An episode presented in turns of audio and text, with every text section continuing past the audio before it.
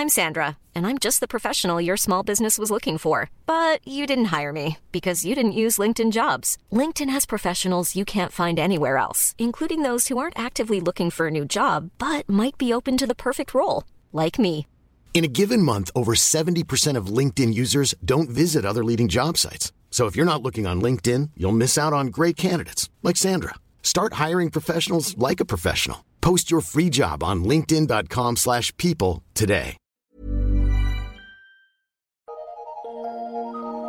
Eu sou Mário Persona e essas são as respostas que eu dei aos que me perguntaram sobre a Bíblia. Você escreveu expressando sua preocupação com estas palavras.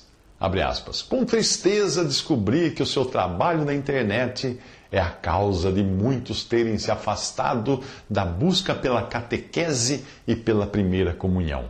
Por causa das doutrinas mirabolantes que você prega no seu blog e canal, muitos andam acreditando ingenuamente que é possível conhecer a nosso Senhor Jesus Cristo e por ele serem salvos sem a mediação da Santa Igreja Católica Apostólica Romana, que é a coluna e sustentáculo da verdade. Gostaria de poder conversar com você a respeito das razões que o levaram a deixar a única igreja que pode ofertar a doutrina da salvação. Fecha, fecha aspas aí, e você, é, e você assina LV, e aí coloca uma frase em latim, que eu não sei se eu vou uh, repetir uh, corretamente aqui, porque eu não falo latim. uma frase em latim que diz: Incorde Jesu et Maria, Maria semper. Obrigado por escrever. E eu sinto ter deixado você preocupado com o meu trabalho na internet, no qual eu costumo mostrar a verdade bíblica de que, abre aspas, há um só Deus e um só mediador, um só mediador entre Deus e os homens, Jesus Cristo, homem. Fecha aspas, 1 Timóteo 2,5. Se há um só Deus e um só mediador entre Deus e os homens, Jesus Cristo, homem, talvez seja, seja a hora de você começar a se questionar de onde a instituição que você representa tirou a ideia de que alguém não possa ser salvo, abre aspas, sem a mediação da Santa Igreja Católica Apostólica Romana, conforme você escreveu. Quando eu leio Atos 8, 26 a 35, eu vejo que, abre aspas, o anjo do Senhor falou a Filipe, dizendo: Levanta-te e vai para o lado do sul ao caminho que desce de Jerusalém para Gaza, que está deserta. E levantou-se e foi, e eis que um homem etíope, eunuco, mordomo mor de Candace, rainha dos etíopes, ah, o qual era superintendente de todos os seus tesouros, e tinha ido a Jerusalém para adoração, regressava e, assentado no seu carro, lia o profeta Isaías. Então, até aí a passagem de Atos. Até aqui eu vejo que Filipe não foi enviado por qualquer instituição religiosa, mas simplesmente pelo anjo do Senhor. E isso para ir se encontrar com um prosélito estrangeiro, um homem convertido ao judaísmo, que voltava frustrado de Jerusalém, onde ele tinha ido adorar. Ele certamente não encontrou o que ele desejava na religião institucional, com seu templo, sacerdotes, cerimônias, e nem sequer conseguia entender o que lia do Antigo Testamento. Então Filipe recebe outra ordem, igualmente divina, e não de alguma instituição humana, a ordem de se aproximar da carruagem. Ele corre do lado e disse-lhe disse, disse o Espírito a Filipe: Chega-te, ajunta-te a esse carro. E correndo Filipe, ouviu que lia o profeta Isaías e disse: Entendes tu o que lês? E ele disse: Como poderei entender se alguém não me ensinar?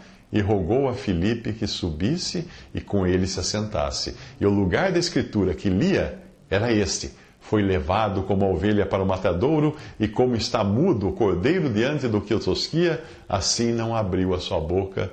Na sua humilhação foi tirado o seu julgamento. E quem contará a sua geração? Porque a sua vida é tirada da terra. E respondendo o eunuco a Filipe, disse: Rogo-te, de quem diz isto o profeta?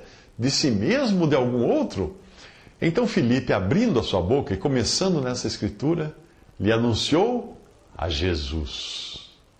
O que Filipe faz não é apresentar a ele, ao eunuco, alguma igreja ou instituição religiosa, e nem tampouco alguma explicação baseada em mirabolantes interpretações de um suposto colegiado com base em um corpo de supostos pais da igreja. Filipe partiu dessa passagem de Isaías uh, para apresentar Jesus ao eunuco. Oh, só Jesus.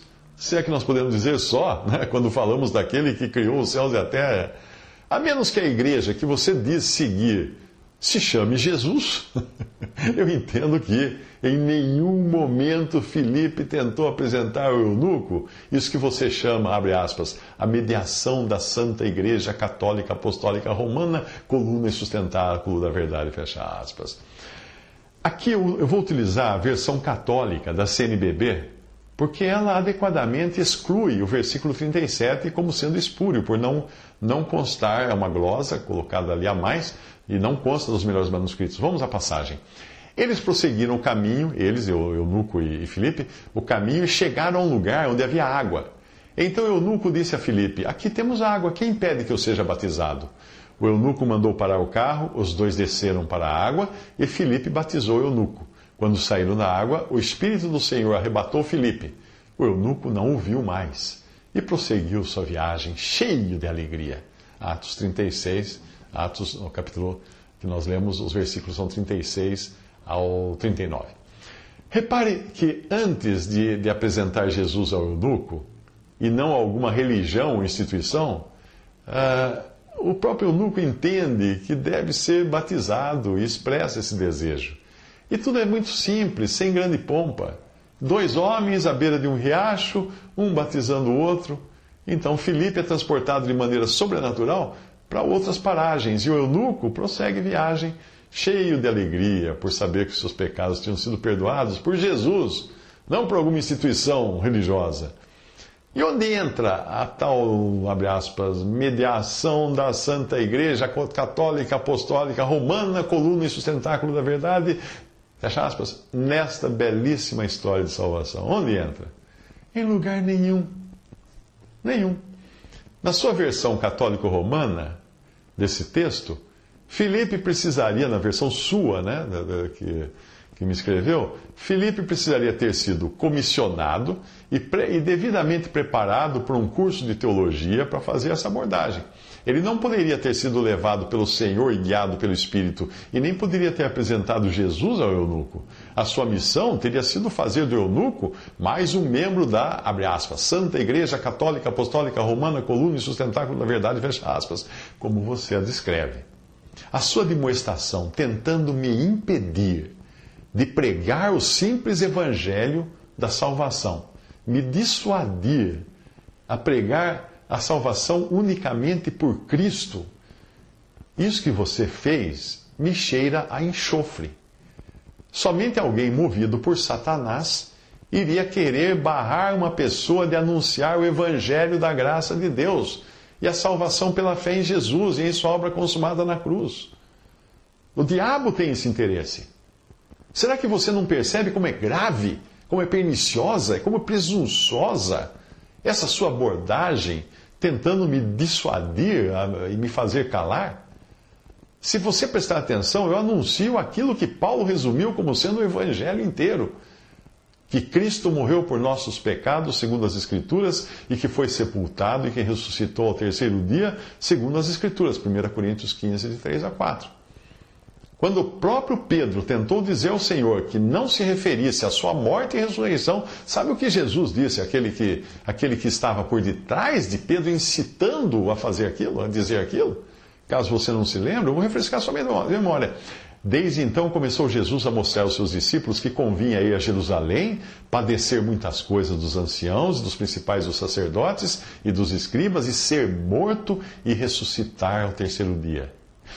E Pedro tomando-o de parte, começou a repreendê-lo, dizendo: Senhor, tem compaixão de ti, de modo nenhum te acontecerá isso. Veja que o que o Senhor falou é basicamente o Evangelho. Ele anunciou que ele seria morto e ressuscitaria ao terceiro dia. Essa é a mensagem do Evangelho. 1 Coríntios capítulo 15, primeiros versículos, é, vai lá, é a mensagem do Evangelho.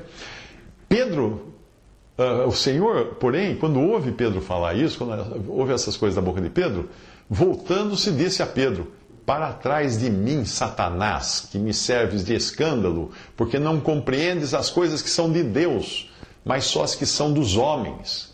Mateus 16, 21 a 23. O Senhor poderia dizer a você que não compreende as coisas de Deus, mas só as que são dos homens. Os clérigos judeus faziam isso com os primeiros cristãos, e deles Paulo escreve que não agradam a Deus e são contrários a todos os homens e nos impedem de pregar aos gentios as palavras da salvação, a fim de encherem sempre a medida de seus pecados. 1 Tessalonicenses 2, 15 a 16. Ai de vós, doutores da lei, que tirastes a chave da ciência Vós mesmos não entrastes e impedistes os que entravam. Lucas 11, 52. Eu espero, que, eu espero sinceramente que o Espírito Santo de Deus toque o seu coração algum dia para reconhecer que não existe salvação em homens ou instituições, mas em um só homem, que é o Filho de Deus, que morreu e ressuscitou Qualquer coisa diferente disso é, é, aquele outro evangelho que Paulo chama de anátema, o amaldiçoado, no primeiro capítulo de Gálatas, quando ele diz: Maravilho-me de que tão depressa passasseis daquele que vos chamou a graça de Cristo para outro evangelho, o qual não é outro, mas alguns que vos inquietam e querem transtornar o evangelho de Cristo, mas ainda que nós mesmos, ou um anjo do céu, vos anuncie outro evangelho, além do que já vos tenho anunciado, seja anátema. Assim como já vos dissemos, agora de novo também vos digo: se alguém vos anunciar outro evangelho além do que já recebeste, seja anátema, amaldiçoado. Gálatas 1, de 6 a 9. Quando você lê nenhum outro evangelho nessa passagem, como será que interpreta as palavras de Pedro? Veja o que Pedro falou: em nenhum outro, em nenhum outro há salvação, porque tem também debaixo do céu nenhum outro nome há dado entre os homens pelo qual devamos ser salvos. Atos 4,12.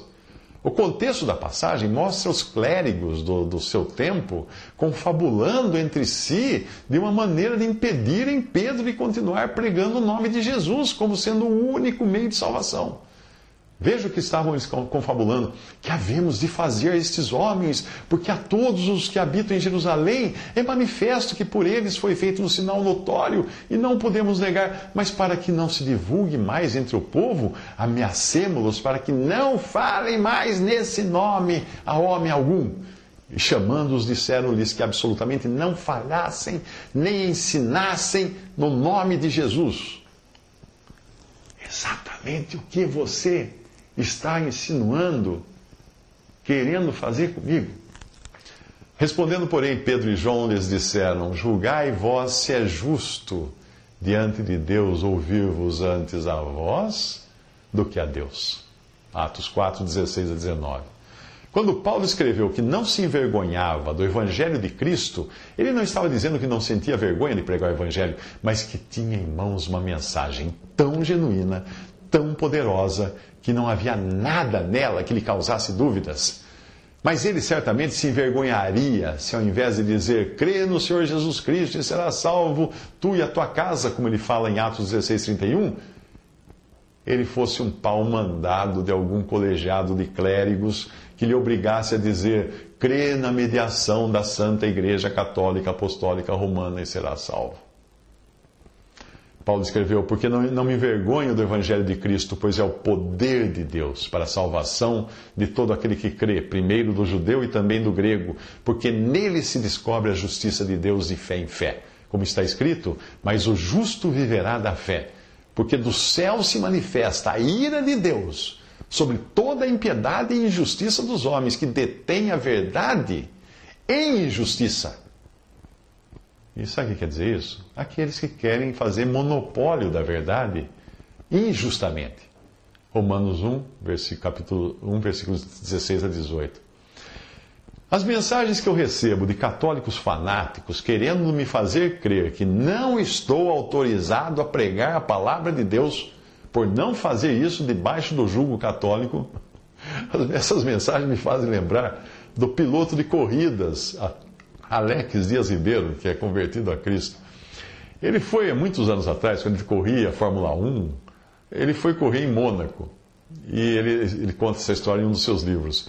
E aí ele decidiu espalhar ao longo do percurso da, da corrida faixas com a sua frase preferida em inglês, né, que dizia Cristo salva, que era também a frase que ele tinha no seu carro vermelho, escrito Cristo salva.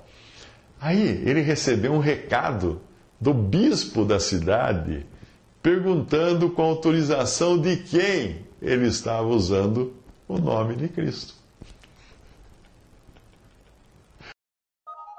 Visite respondi.com.br. Visite 3minutos.net.